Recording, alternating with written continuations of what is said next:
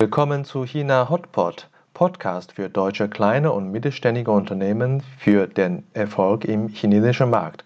Mein Name ist Xiaolong Hu, Ihr Gastgeber.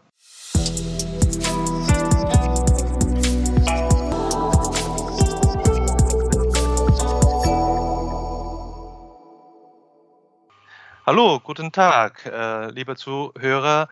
Willkommen zu Podcast äh, Episode 6. Heute haben wir den Peter Bornschein bei mir im Studio, sozusagen virtuellem Studio. Hallo Peter. Hallo Xialong, grüß dich. Ja, danke, dass du äh, Zeit genommen hast. Äh, Peter, äh, ich freue mich sehr, dass du äh, heute in diesem Format mein Gast sein kannst für die Zuhörer, äh, Peter Bornschein hat äh, Wirtschaftssinologie studiert. Seit äh, 91, 1991 hat er die Hälfte seines Lebens in Beijing, Shanghai, Guangzhou, also in China gearbeitet.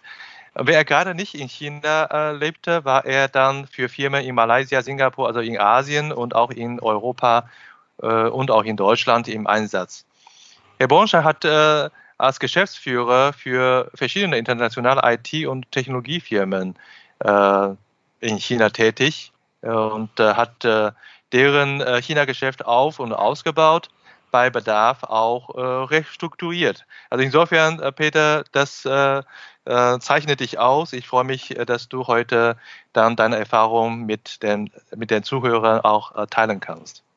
Ja, vielen Dank für die Einladung, Shalom. Ich äh, äh, werde jetzt gleich ins Thema kommen und äh, dich, äh, äh dir eine erste Frage stellen. Wie äh, hast du da entschieden oder warum hast du entschieden, Chinesisch äh, zu studieren oder zu lernen? Ja, das ist eine, eine, eine, gute Frage. Ähm, das war so ein bisschen Zufall eigentlich. Ich habe jetzt also keinen Vorfahren, der ein alter China-Händler war oder ähnliches ähm, und wollte BWL studieren. Aber damals, äh, BWLer gab es wie Sand am Meer. Und ich suchte noch so ein bisschen einen Input, wo ich sage, na, nur BWL, das ist mir zu trocken. Ich brauche einen kulturellen Input, mal was Neues. Äh, ich selber bin auch halb Schwede, habe auch in Amerika mein Abitur gemacht und solche Dinge. Und da suchte ich noch was anderes. Und da gab es dann diesen Studiengang, der Chinesisch, Japanisch oder Arabisch sozusagen als, als Add-on äh, zur Wirtschaft angeboten hat. Und da habe ich dann in der Tat äh, per Los zwischen Chinesisch und Japanisch mich entschieden, weil es ist beides diese Herausforderung, diese Anforderung eines neuen kulturellen Inputs erfüllt hat. Und äh, dann ist es chinesisch geworden und im Nachhinein, wenn ich sehe, die Entwicklung, die China genommen hat, äh, dann war das, glaube ich, eine ganz gute Entscheidung. Gute Los, gute Los. Sonst hätten wir auch nicht getroffen. da sitzen wir heute auch nicht äh, zusammen. Wo hast du eigentlich studiert? Äh, ich habe in, in, Bremen studiert. Also es war so ein Kombinstudium in Bremen und dann Teil dessen eben auch ein Jahr in China zu sein, dort äh, ein halbes Jahr Sprachkurses zu machen und auch äh, Praktikum zu machen und dann wieder zurück nach Bremen. Und dann, äh, ja, ging es dann weiter nachher äh, relativ schnell nach dem Studium eben auch nach China, weil äh, in den 90er Jahren, Anfang der 90er Jahre waren so Leute wie ich ja noch etwas, etwas Besonderes. Und da gab es dann natürlich Firmen, die sagten, Mensch, das ist ja prima, äh, ein Europäer, der auch China versteht und, und die Sprache spricht, äh, den müssen wir unbedingt dorthin schicken. Ja, macht Sinn, macht Sinn. Und äh, äh, ich habe von dem Studiengang an der Uni Bremen schon öfter mal äh, gehört. Äh, das ist so ein bisschen so ein äh, Pionier oder äh, Vorreiter in damalige deutsche Universität, die auch Chinesisch angeboten hat, oder? Das war ein, einer der ersten, das war noch so ein Sonderstudiengang, finanziert vom Bildungsministerium als, als so ein, ein, ein Pilotprogramm. Äh, wir gehörten zu den ersten Jahrgängen damals. Äh, war alles ein bisschen chaotisch, äh, was vielleicht auch eine ganz gute Vorbereitung war auf ein internationales Leben, dass man ähm, selber zusehen muss, wie man zurechtkommt und nicht alles schon hundertprozentig funktioniert. Ähm, und äh, mittlerweile gibt es mehrere solche Studiengänge Äh, war aber eine sehr interessante Sache.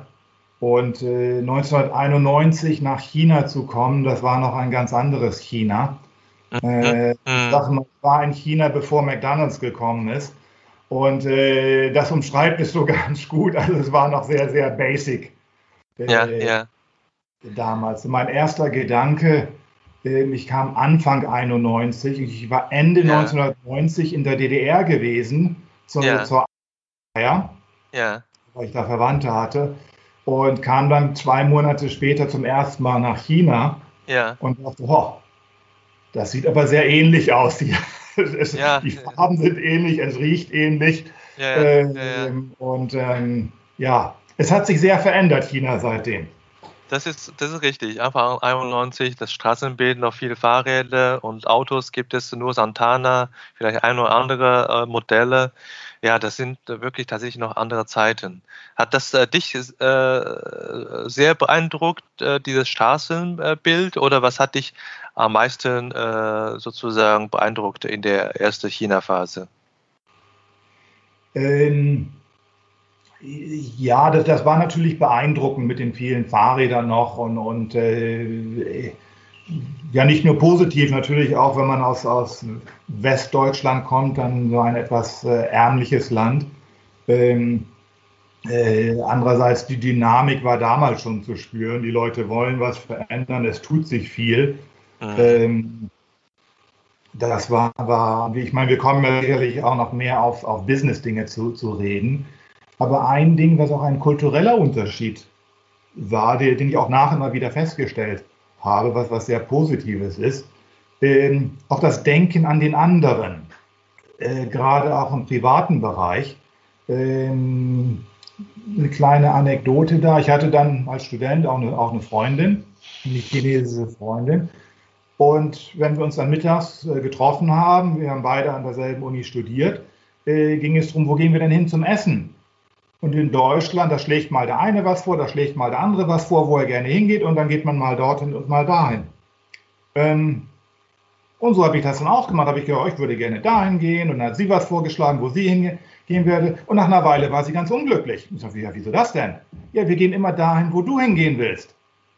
Ähm, weil sie aus Rücksicht natürlich, sie wusste, was ich gerne mag, hat sie immer das vorgeschlagen, wo ich gerne ja, hingehe. Ja. Ja. Ich habe natürlich als, als Westler immer das vorgeschlagen, wo ich hingehen will. Also ja. bin nie reingegangen, wo sie hingegangen ist. Ja, also, okay. Äh, ganz interessante kulturelle Erfahrungen, äh, die ja. man dann macht und auch äh, die Rücksichtnahme ähm, im kulturellen Bereich, im Freundeskreis und nachher letztendlich auch im Kollegenkreis, was man da lernt als Student, was man nachher wieder an, anwenden kann. Das habe ich auch von vielen gehört. Also Kultur äh, kann man nicht äh, so alles in so vier Jahre Lehrgang äh, lernen, sondern muss wirklich vor Ort erleben. Ne? Das, äh, das ist viel effektiver. Aber äh, nichts gegen so einen Studiengang, da ist dann natürlich ist man gut, äh, gut vorbereitet. Du hast ja gut hingewiesen, äh, dass wir gerne auch über, über Business reden. Du hast äh, natürlich 91, wenn ich jetzt so mit Kopf rechne, das ist ja schon über 20 Jahre auf jeden Fall. Und äh, äh, ich, mit den Zahlen äh, so spät jetzt in China, weiß man nicht. Äh, und ähm, das sind ja viele Stationen. Was, äh, welche Stationen äh, würdest du sagen, da bist du sehr zufrieden mit und äh, sehr stolz drauf, weil da erfolgreich, äh, sehr erfolgreich äh, für dich war oder besonders erfolgreich war? Ja, äh, ich glaube, jede Station hat da seine eigenen Erfolge. Ich war ja die meiste Zeit, sag ich mal, in der, in der Software- und der Servicebranche unterwegs ähm, am Anfang natürlich als, sage ich mal, kleiner Verkäufer von, von ERP-Systemen.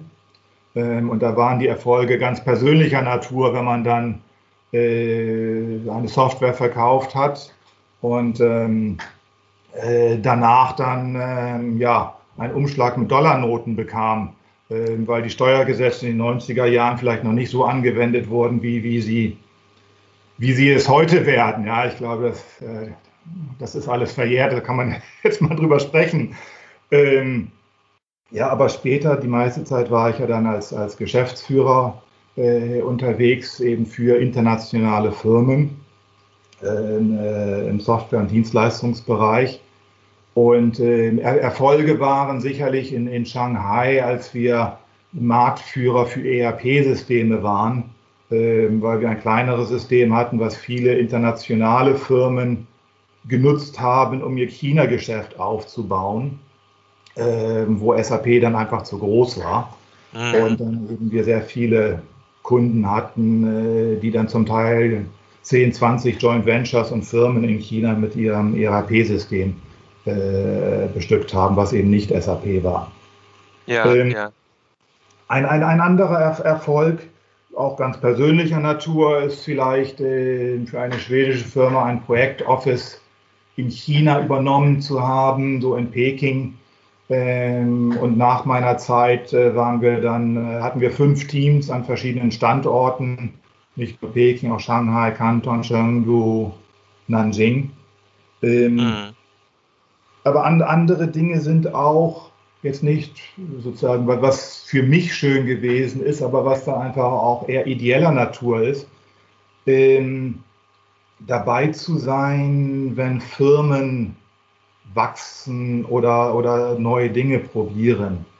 Äh, du kennst es vor einigen Jahren, die Firma Coros, ein Automobilhersteller. Mhm. Ja. Äh, das war das erste internationale Projekt, äh, jetzt kein Joint Venture oder Staatsunternehmen.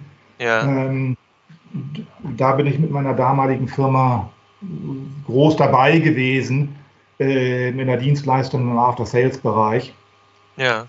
zu sehen, wie das wächst. Das hat am Markt dann leider nicht den Erfolg gehabt, den man sich vorgestellt hat.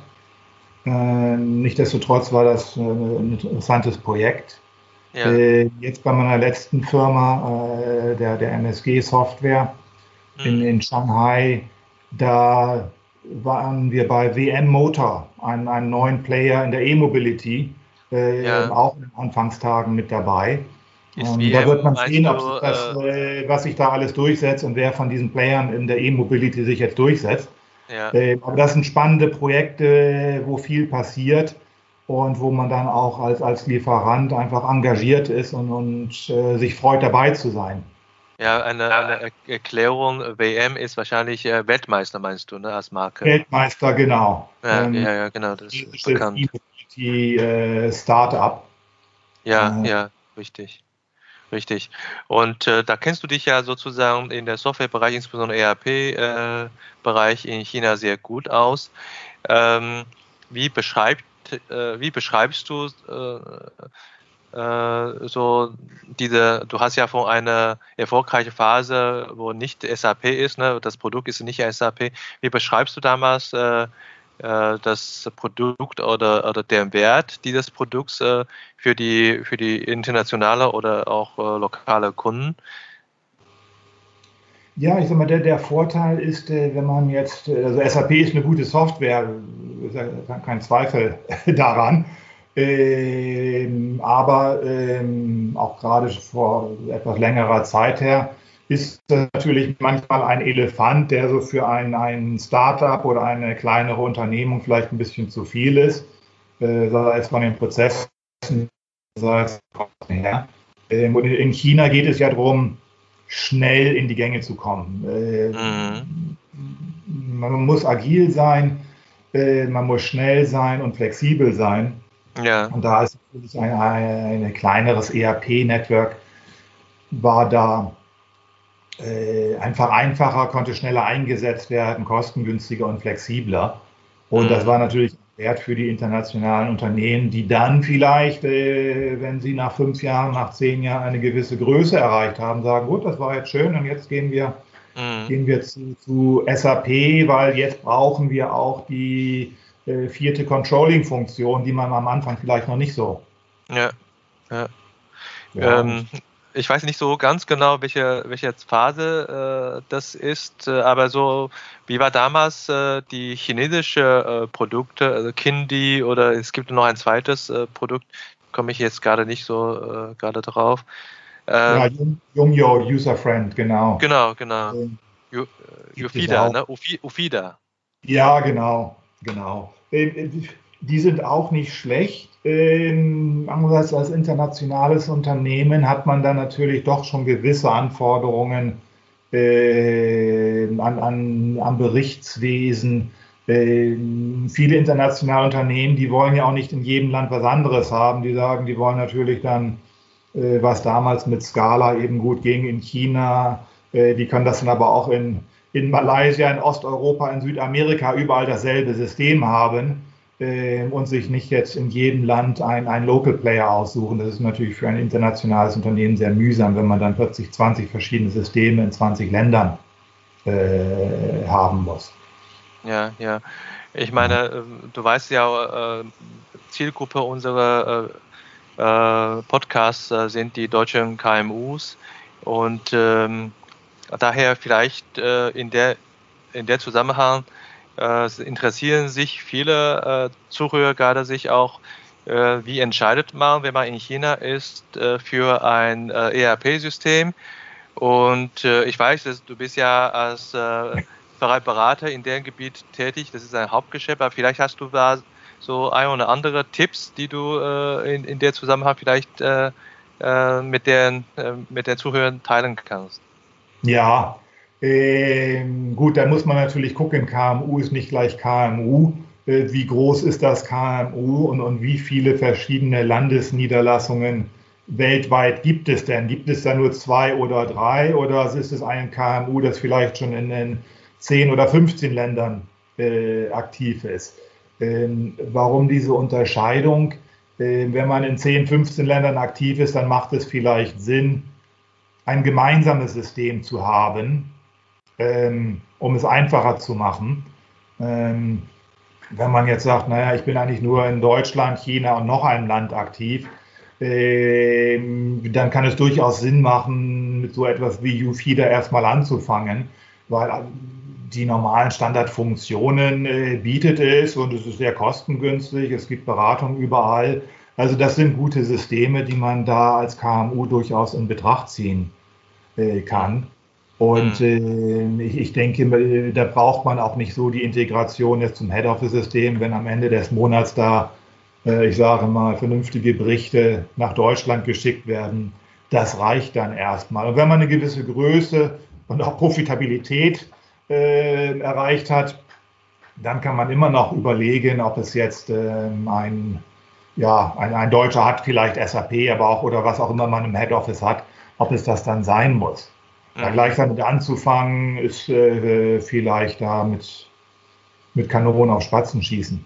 Ja, das ist natürlich ein komplexes Thema, aber Dankeschön für deinen ersten Tipp und äh, ähm, so ein äh, fällt äh, einem Entschei äh, also Entscheidungsträger doch nie leicht. Ne? Äh, weil dann noch äh, mit äh, anderen Systemintegration noch zusammenhängt, ob das am Shopfloor oder in der Lagersystem. deswegen, wenn man jetzt weiterhin Fragen hat, dann findet man dich sicherlich auch noch über LinkedIn oder über andere Netzwerke oder sehr gerne auch über China Hotpot. Und ja. ich möchte aber jetzt ein bisschen zurückkommen auf dein eigentliche äh, eigenes Business damals. Ne? Also ich finde, das ist ein gutes Beispiel, als du das gesagt hast. Nehmen wir einfach ERP als, äh, als Markt. Und äh, ihr seid nicht die Riesenanbieter wie SAP und ihr seid auch nicht lokal, aber ihr seid so ein quasi KMU in der ERP-Industrie. Ne? Da hast du eine gute Entwicklung, hast du eine äh, Marktpositionierung gefunden. Die Entwicklung war sehr, äh, sehr gut gewesen. Und ähm, wie, wie, wie war diese, diese, diese Phase? Ich weiß nicht, wie viele Jahre das sind. Was hast du konkret äh, äh, umgesetzt oder geplant, sodass ihr da diese äh, also Strategie ist ja auf Papier, aber ihr, ihr bekommt ja. ja. wirklich die Umsätze, Umsätze rein. Äh, was waren da sozusagen deine, äh, deine, deine Maßnahmen oder deine Ansätze gewesen? Ja, ähm, ja, ich sag mal, diese Phase, ähm, wo wir jetzt gerade über geredet haben, die ist natürlich schon 15, 20 Jahre her, wo ich da gewesen bin. Ähm, ich meine, ich bin auch nachher noch im ERP-Bereich unterwegs gewesen, aber dann auch in anderen Ländern äh, und bin dann für China äh, zurückgekommen in mehr individuellen Dienstleistungen, äh, Software-Dienstleistungen. Ähm, von daher, ich möchte mal sagen, was habe ich getan? Da steht ja auch die Frage dahinter, was muss man in China tun und wie kann man in China erfolgreich sein, denke ich mal. Ja, genau. Das ist, äh, die, das ist ja sozusagen auch, auch wenn jetzt jemand hier zuhört, der vielleicht auch in einem KMU ist und sagt, Mensch, in China läuft es gerade nicht so gut oder wir überlegen, womöglich noch nach China hinzukommen. Was, was muss ich äh, beachten? Genau. Und, ähm, da will ich vielleicht mal so zwei, drei Sätze zu, zu sagen, ein bisschen ausholen. Das ist ja keine so ganz einfache Frage. Ähm, das eine ist, äh, es gibt jetzt auch keine, ja, die Engländer sagen so schön, so eine Silver Bullet äh, mit äh, so ein, ein Geheimrezept, mit dem man, wenn man das kann, dann wird man erfolgreich. Ähm, egal, ob man nach China geht oder nach Polen oder nach Brasilien, ähm, du musst einen Markt für dein Produkt oder dein Service haben. Äh, du brauchst gute Leute, du brauchst gute Prozesse und gute Tools, um dein Geschäft voranzutreiben. Ähm, also so die Grundbedingungen des Geschäftes, die sind überall gleich. Äh, das ist auch in China gleich. Und diese Basics, die müssen stimmen. Wenn ich äh, ein, ich sage mal, ein schlechtes Produkt habe oder schlechte Leute habe, ja, dann, dann äh, kann meine interkulturelle Sensibilität so gut sein, wie, wie sie will, dann wird das mit dem Geschäft auch nichts werden. Ähm, und bevor wir dann noch zu so ein paar Tipps kommen, was ist denn jetzt in China, wenn ich diese Basics richtig habe, was sind denn dann so ein paar Erfolgsfaktoren? Durchaus auch noch eine kleine Warnung an, an KMUs. Ähm, China ist ein großer Markt und er ist ein bisschen anders. Über die Unterschiede, da kommen wir gleich drauf zu sprechen. Ähm, man muss als KMU schon committed sein, in China erfolgreich zu sein. Also ich kann nicht einfach sagen, oh, ich schnupper mal für ein, zwei Jahre, mal schauen, wie es ist, sondern ich muss sagen, okay, ich will jetzt hier mit einem drei- oder fünf Jahresplan mich für China committen, durchaus auch finanziell und dann ist das ein Riesenmarkt mit Riesenchancen. Wenn ich nur schnuppern will, dann sollte man vielleicht sagen, naja, dann gehe ich nach Ungarn zum Schnuppern oder nach Polen zum Schnuppern. Äh, da kann ich auch als Chef mal morgens hinfliegen und abends wieder zurück. Da muss ich nicht gleich eine ganze Woche unterwegs sein. Das mal vorausgeschickt. Äh, wenn ich mich aber entschieden habe, nach China zu gehen und eine, eine Marktnische gefunden habe, ähm, die, die funktioniert, dann gibt es äh, sicherlich einige Dinge, die in, in China äh, zu beachten sind und, und die man, äh, die sozusagen ein bisschen so klassische Erfolgsfaktoren sind für ja, China. Ja. Ja, also vielleicht darf ich mal einhaken. Ich äh, stimme ja. dir voll, voll, zu. Ein paar erfolgreiche äh, mittelständige Unternehmen kenne ich auch äh, aus Deutschland, die in China sehr erfolgreich unterwegs sind. Äh, da, äh, du hast ja gesagt, man muss ja committed sein. Ne? Also da ist sogar die Aussage gefallen, China ist immer Chefsache. Das heißt, der Gesellschaft oder der CEO kümmert sich persönlich auf der äh, auch der Umsatz Anfangsphase nicht so, so, so groß ist in Relation zu der Mutterhaus. Aber häufig die erfolgreichen äh, KMUs in China haben häufig äh, die Situation, dass äh, der, der, der Gesellschafter oder Gründer oder ja, äh, die Hauptentscheider aus der Zentrale äh, sich persönlich gekümmert hat. Ja, und, und das, das ist auch wichtig, ähm, dass das nicht so neben herläuft, ähm, weil der Aufwand am Ende eben doch ein anderer ist, als wenn man sagt, ähm, ich gehe jetzt nach Ungarn oder in, in die Slowakei ähm, oder, oder nach Holland. Mhm. Also das, das, wie bei vielen anderen wichtigen Projekten, ähm, da muss der Druck vom Chef dahinter sein. Mhm. Dann kann das auch was werden. Mhm. Äh, was auch bedeutet, äh, das ist eine Sache, das haben mittlerweile die meisten Firmen verstanden. Früher war das nicht immer so. Äh, auch das Managementpersonal, das man in China hat, ähm, das, das müssen gute Leute sein. Mhm. Da muss man die Besten hinschicken, die man hat. Ähm, und nicht sagen, oh, ich brauche jetzt mal einen, der braucht jetzt mal zwei Jahre Ausland, den schicke ich da mal hin, ähm, um ihn nachher im Head Office besser weiterverwenden zu können. Sondern äh, es, es, es müssen die Besten dorthin. Um mhm die Dinge zu managen. Ähm, Leute, die, und da sind wir natürlich schon so, was sind so Erfolgsfaktoren, die besonders stressresistent sind, die einen langen Atem haben. ja, ähm, genau. Da die auch bereit auch sind, mehr zu arbeiten. In China ja. arbeitet man mehr. Die Tage sind länger, an den Wochenenden klingelt das Telefon, äh, sei es von Mitarbeitern, sei es von, von äh, Kunden. Äh, und auch die Urlaubszeit, äh, da kann man nicht so einfach sagen, ja, ja ich, ich bin in zwei Wochen wieder da. Ähm, genau.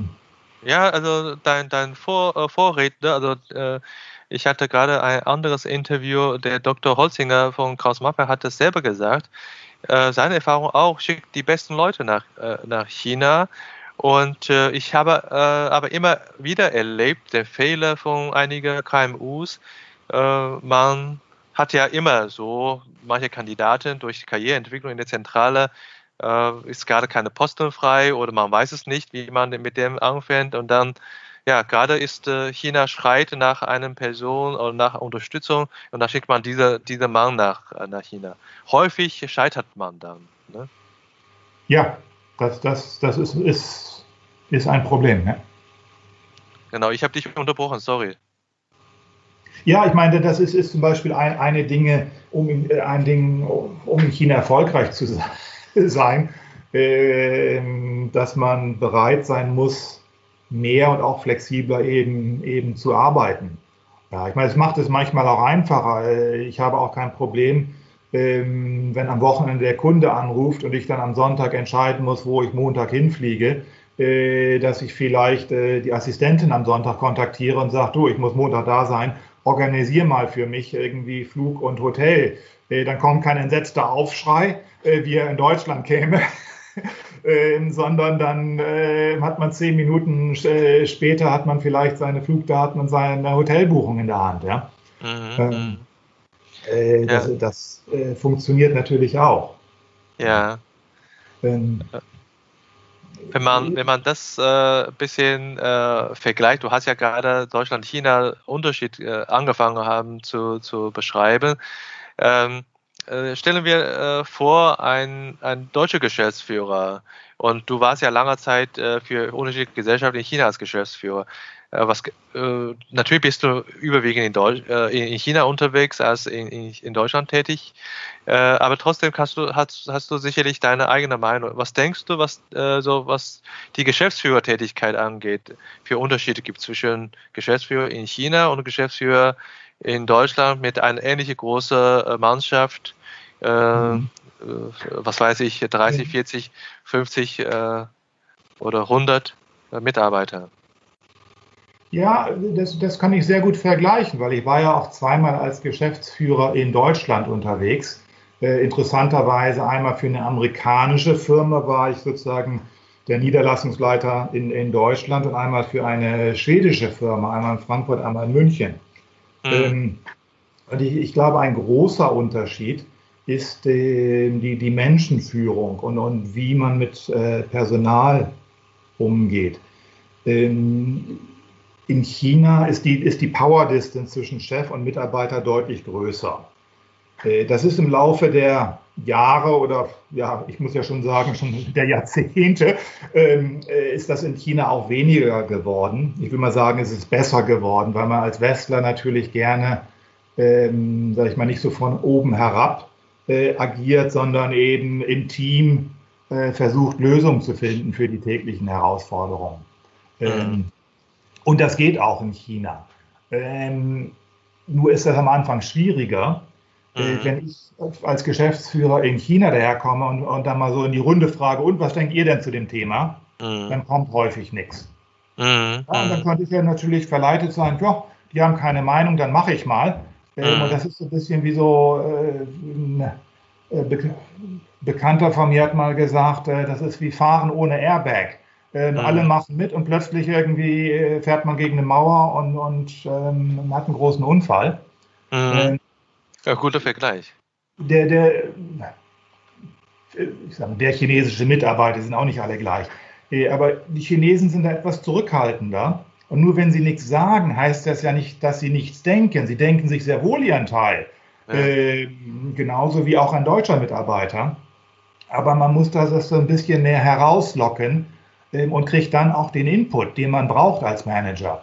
Mhm. Ähm, denn auch als Geschäftsführer, ich bin ja nicht allwissend, äh, ich brauche ja den Input und, und, die Zusammenarbeit mit den Leuten.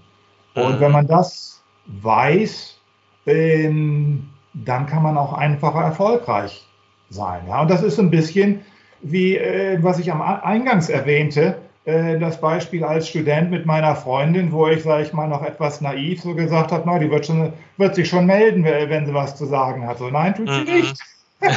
ähm, äh, und dann hat man ein Problem nachher. Wenn man ja. das weiß, dann kann man da ein bisschen anders herangehen ja. und dann äh, eben erfolgreich sein. Ja, ja, verstehe.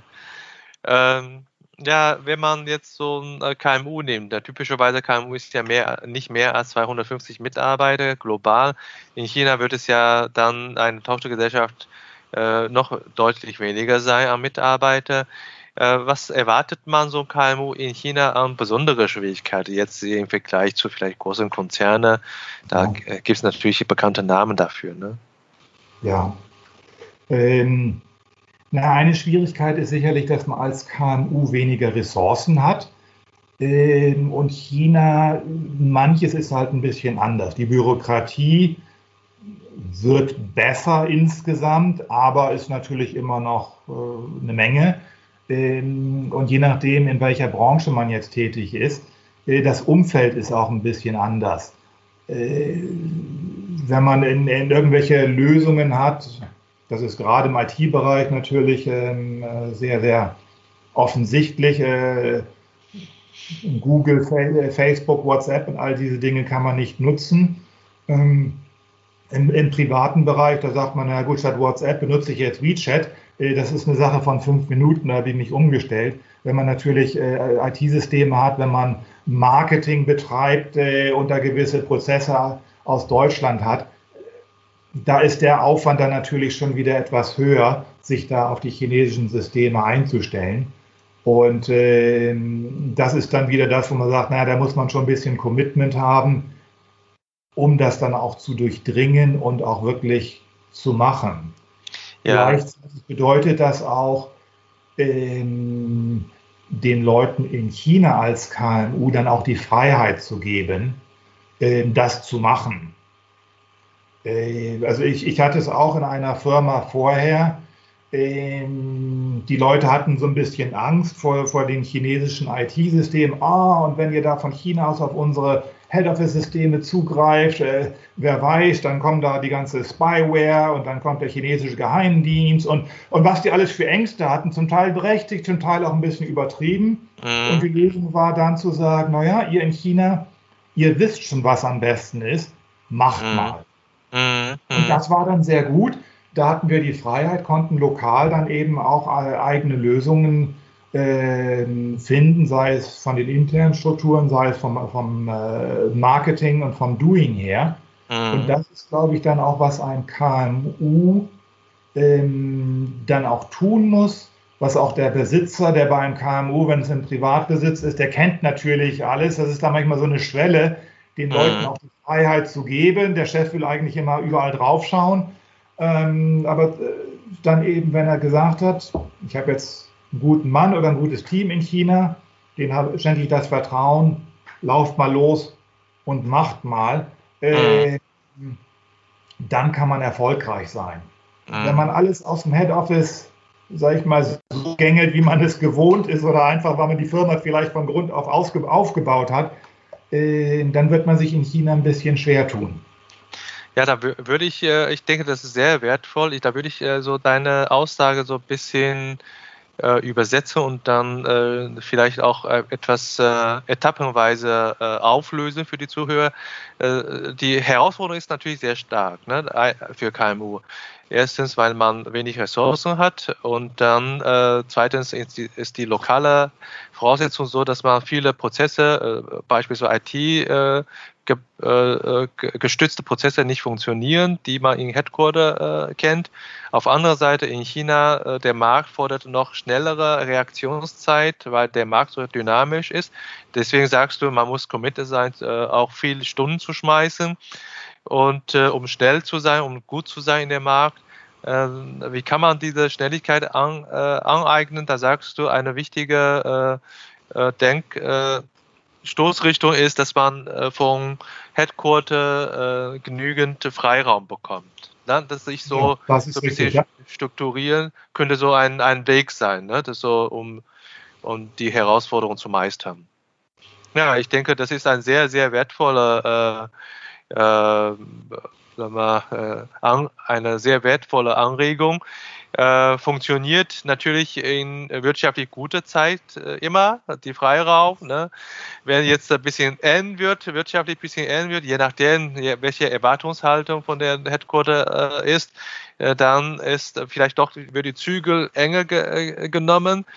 Ähm, die, die Kehrseite von deiner Aussage ist ja, auch wenn man äh, die Zügel enger nimmt, ist man nicht unbedingt schlauer als derjenige, der in China ist, äh, weil man ja den Markt gar nicht kennt.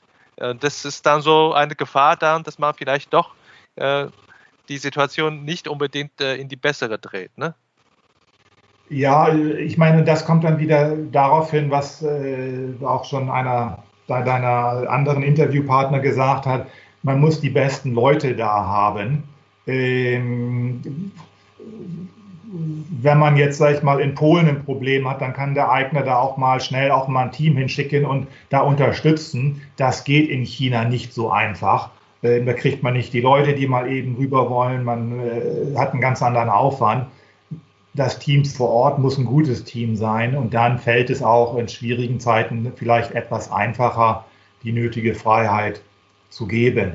Ja, aber natürlich gibt es da ein, ein Spannungsverhältnis und, und äh, auch in China muss man Geld verdienen, auch da gelten die normalen Marktgesetze. Ja. Genau, ähm, genau. ist schon klar.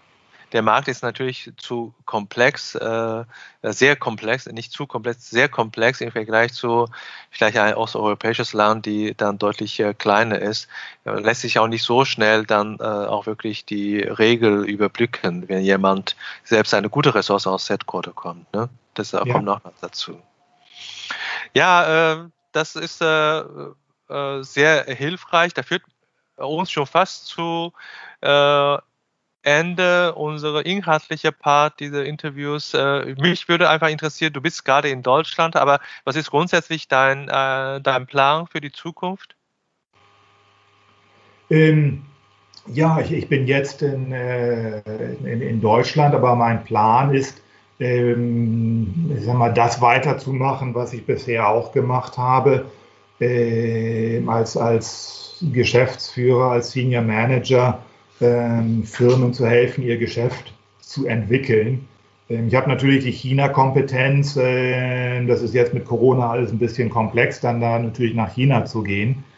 Ähm, andererseits, ich habe es in Osteuropa, in Deutschland, in den anderen Ländern gemacht. Aber das, da habe ich die Erfahrung, das macht mir auch Spaß. Ähm, äh, auch, auch eine Firma dann auch Leute sich entwickeln zu sehen, äh, selbst wenn man vielleicht irgendwo heimgeht und einen Turnaround zu machen, wo man erstmal harte Dinge machen muss, um dann die Früchte zu ernten. Aber das äh, werde ich auch in den nächsten Jahren äh, weitermachen. Das heißt, du siehst deine berufliche Zukunft äh, nach kurzer Corona-Pause weiterhin in China für, äh, für deutsche Unternehmen äh, äh, unterwegs zu sein. Ne? Das, ist, äh, das ist so. Ja, ich, ich, ich sage mal, ähm, ich bin, gehe gerne wieder nach China, weil ich, meine, ich bin so oft da gewesen, das gefällt mir gut. Ähm, da, da schaue ich jetzt mal, bin ich im Gespräch mit verschiedenen Firmen. Ähm, da gibt es ja zwischendurch auch die Möglichkeit, mal äh, Interimsmandate auch anderswo anzunehmen.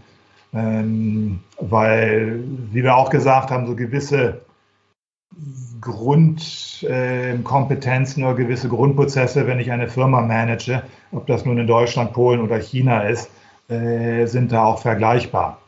Mhm, mhm, ja, ja. Ich habe äh, neulich äh, ein, ein, eine Studie in die Hand bekommen. Da, ich habe die konkrete Zahl jetzt nicht im Kopf. Äh, eine hohe Prozentzahl äh, an deutschen KMUs haben bis jetzt noch gar kein äh, China-Geschäft oder äh, geschweige denn China-Niederlassung. Und ich denke gerade wegen Corona äh, überlegen doch einige jetzt, ne, China als ein Treiber für sein Geschäft zu, äh, zu sehen und äh, für eine schnellere Erholung des Marktes. Äh, vielleicht dein, äh, eine von den letzten äh, Anregungen. Was hat bis jetzt China-Geschäft deinen bisherigen Arbeitgeber, alle, die häufiger sind ja KMUs aus äh, Europa, äh, gebracht als Unternehmen? Also Ihr Schritt nach China, was haben Sie äh, daraus eigentlich äh, geerntet? Ja, ähm, was haben Sie geerntet? Äh, also Sie haben am Ende, alle haben Sie was geerntet und, und es, es hat sich gelohnt, den, den Schritt nach China zu machen. Mhm. Äh, meine Arbeitgeber waren jetzt ja vom KMU her also schon größer als 250 Leute, aber es waren jetzt keine Riesenkonzerne. Mhm. Äh, also es hat sich äh, am Ende für alle gelohnt, den Schritt zu machen. Mhm. Ähm, denn ähm, aber es, es, war zum Teil vielleicht ein etwas längerer Prozess, als man sich erhofft hat äh, bis, man, bis man ernten konnte. Mhm. Ähm, ja, ja. Aber es ist, ist gerade für, für kleinere Firmen ist es ja nicht zu unterschätzen, der, der Aspekt, erstmal abgesehen von, von der reinen Firmen-PNL, ähm, was passiert denn, wenn ich einen Kunden in Deutschland habe, der in China unterwegs ist mhm. und ich kann dem meine Dienstleistung in China nicht anbieten? Mhm. Dann bleibt da gar nichts anderes übrig, als in China mhm. sich einen anderen Lieferanten zu suchen.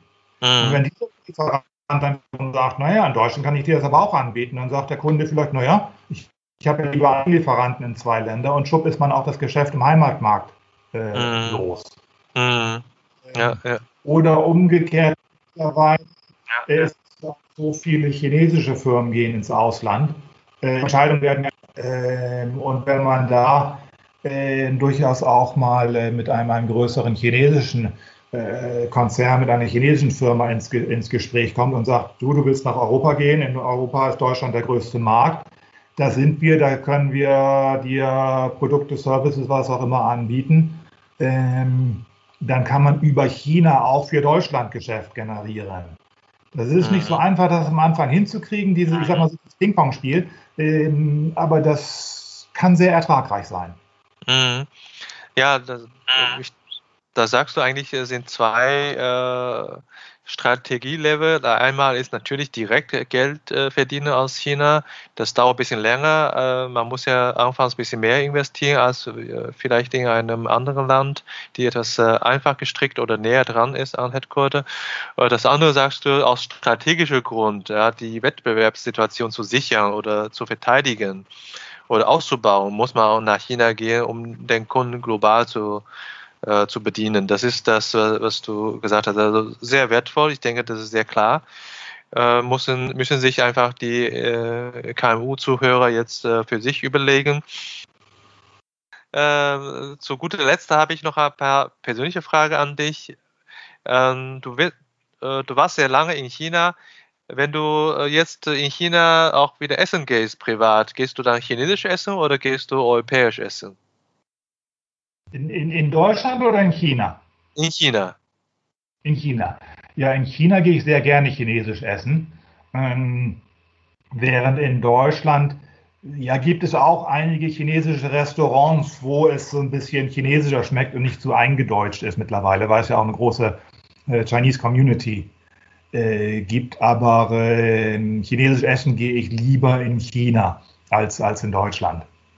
Wenn du in China lebst, äh, was aus Deutschland vermisst du? Also nicht unbedingt, äh, unbedingt auf Essen, kannst du gerne auch was Essen sagen, zu Essen sagen, aber was vermisst du insgesamt aus, aus Deutschland, wenn du lange Zeit äh, in China lebst? Oh, äh, wahrscheinlich haben alle spontan Schwarzbrot gesagt, äh, die, die, du interviewst und die Deutsche sind.